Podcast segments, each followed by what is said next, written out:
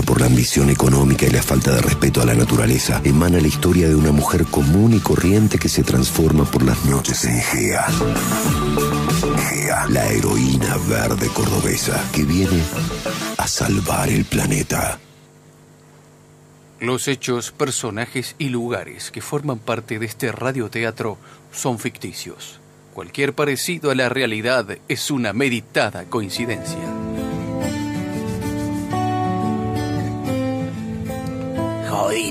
Houdini, así se llama el plan. Hacemos que todos piensen que vamos a hacer algo y hacemos que todos piensen que ese algo falló. Te lo explico mejor. El grupo de tarea número uno son los que llamaríamos la distracción. Ellos no deben, ellos no deben saber el verdadero plan. ¿Entendés? Le damos los explosivos falsos y dejamos que la cana los agarre sobre el pucho, casi a la hora de la asunción del nuevo alcalde. Entonces, ellos creen que desbarataron el plan y se confían, ¿entendés? Mientras tanto, el grupo de tarea número dos, que viene trabajando hace tres meses en la alcantarilla, detonan lo verdadero explosivo y ¡boom! ¡Chao tu vida! Pero, pero, ahora sí está buenísimo el plan, pero ese día toda la gente va a estar en la calle festejando la asunción del nuevo alcalde, mucha gente inocente va a salir lastimada. El fin justifica los medios, mamita. Y todo lo inocente que morimos de hambre mientras invierten en autovía y monumentos jugadores de ascenso. ¿Ah? ¿Qué vamos a esperar? ¿Me, me querés decir? Si todo lo que suben al poder es uno peor que el otro. ¿No lo viste a Campe que se hacía el Che Guevara de la ecología y ahora anda transando con todos los empresarios de las elecciones? ¿Ah? Nosotros no vamos a matar a nadie. Nosotros vamos a dar un mensaje bien clarito. Un mensaje tan contundente que nunca más nadie se va a poder hacer boludo. La resistencia va a ser inmortal, carajo.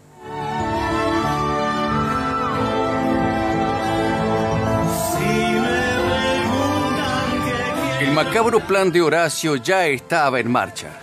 La casualidad era espeluznante y tenía una fecha precisa. Sábado 17 de diciembre de 2022. El sábado de 17 de diciembre asumiría el nuevo alcalde de la civilización cordobesística. El sábado 17 de diciembre sería ejecutado el mayor atentado de la historia cordobesística. Y el sábado 17 de diciembre sería el cumpleaños número 10 de Martincito el único hijo de la empresaria más importante de autovías comisionadas, Sociedad Anónima. Una semana antes de ese fatídico sábado, la civilización cordobesística elegía nuevo alcalde.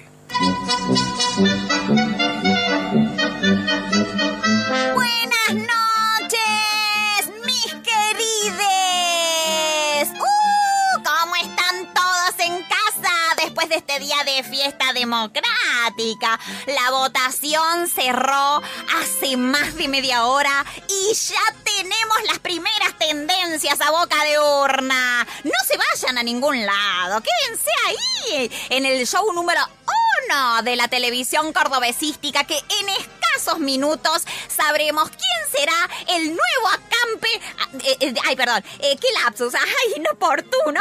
Quise decir que en minutos sabremos quién será el nuevo alcalde de nuestra joven y pujante civilización. Mientras tanto, en la otra punta de la civilización cordobesística, en los barrios de Alcurnia, la empresaria más importante de Autovía Sociedad Anónima prepara con mucha dedicación y, y tensión el décimo cumpleaños de su mimado único hijo, Martincito.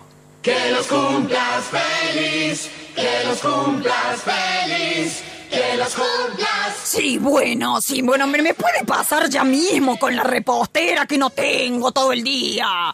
Ay, bueno, si no puede atenderme, tome nota y después se lo transmite. La torta es de dos pisos, ¿sí? Con mucho dulce de leche al medio, arriba. Y el superhéroe, este verde que le gusta tanto. El linterna verde, creo que se llama. Ah. Y casi me olvido que tenga muchas de esas velas con luces brillantes. Sí, sí, sí. Sí, muchas, muchas, porque mi tinchito está obsesionado con las luces, dibuja explosiones y explosivos todo el tiempo. Toda la civilización cordobesística está pendiente del resultado del escrutinio. Si bien José Acampe siempre tuvo ventajas en las encuestas, en la última semana su imagen cayó al correr rumores de su encuentro con empresarios de pasado turbio que financiaron su campaña. Las encuestas de los últimos días estaban casi empatadas.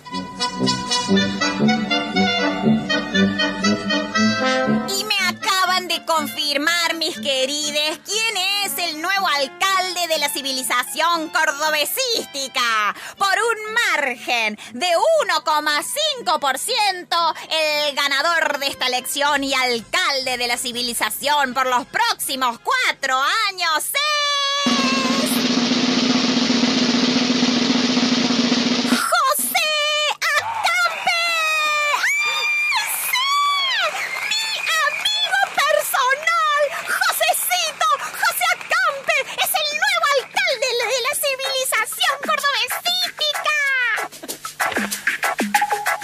La victoria de José Acampe causó euforia en sus seguidores y tranquilidad en el grupo de empresarios que, claro, financiaron su campaña.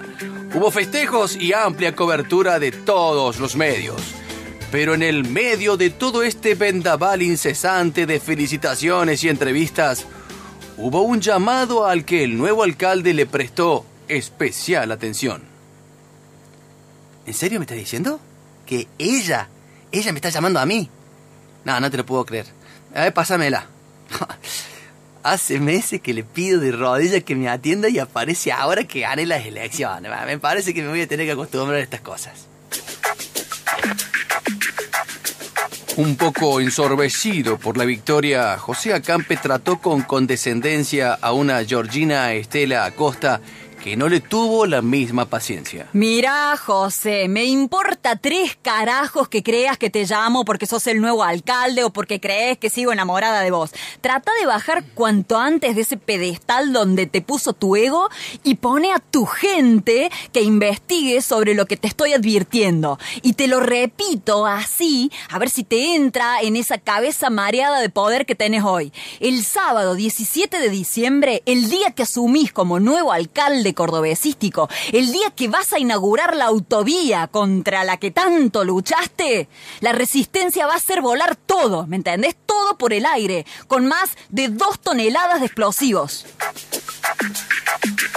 Mientras tanto, en la otra punta de la civilización cordobesística, en los barrios de Alcurnia, en la mansión del todavía alcalde en ejercicio, una visita inesperada sorprende al viejo y casi retirado líder político. Señor Cray, la verdad yo le agradezco esta visita que usted me está haciendo y le reconozco que ha realizado un excelente trabajo al investigar cómo la empresaria me ha traicionado para apoyar a José Acampe en las elecciones.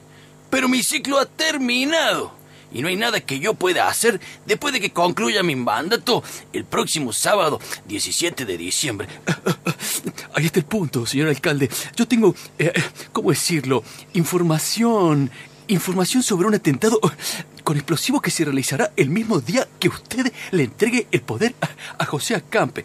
Pues dígale esa información a Acampe. Entonces, yo ya estoy retirado, perdido y traicionado. No tengo nada que hacer por esta civilización de ingrato. Eh, eh, que ya sé, ya sé, eh, la hemos transmitido, señor alcalde, pero no la han tomado muy en serio. Están eufóricos y mareados de tanto festejar. Piénselo, piénselo, sería un retiro glorioso. En vez que la gente lo recuerde como el alcalde al que... eh, ¿Cómo decirlo? Le rompieron la reelección a último momento. Le revolvieron la urna indignante antes del retiro. Le sacudieron sin escrúpulos y a una edad avanzada. Eh, ya, ya, bu- bueno, bueno, bueno, ya. Ya se entendió la metáfora, señor Cray. Pero concretamente, ¿qué es lo que usted me sugiere que haga? Mientras tanto, en la otra punta de la civilización cordobesística, en los barrios populares, Georgina también recibe una inesperada visita en medio de la noche. Hola, mi hijita, mi hijita, ¿cómo está? La hora ya se acerca. ¿Se acuerda que le dije que el poder no era para siempre yo? Bueno, la La vengo a liberar del peso que tanto le he hecho padecer. Pachita. Pachita, ¿sos vos? ¿Te, te tengo que devolver la medalla? Sí, mi hijita. El ciclo ha terminado. Ya no es tu responsabilidad cargar con todo esto. Impensado final, estimada radioaudiencia. ¿Qué hará la civilización cordobesística sin su heroína en el momento más dramático y violento de su historia? ¿Quién detendrá la tragedia que se está por venir el sábado 17 de diciembre? Todo esto y mucho más será develado en el próximo y último capítulo de GEA.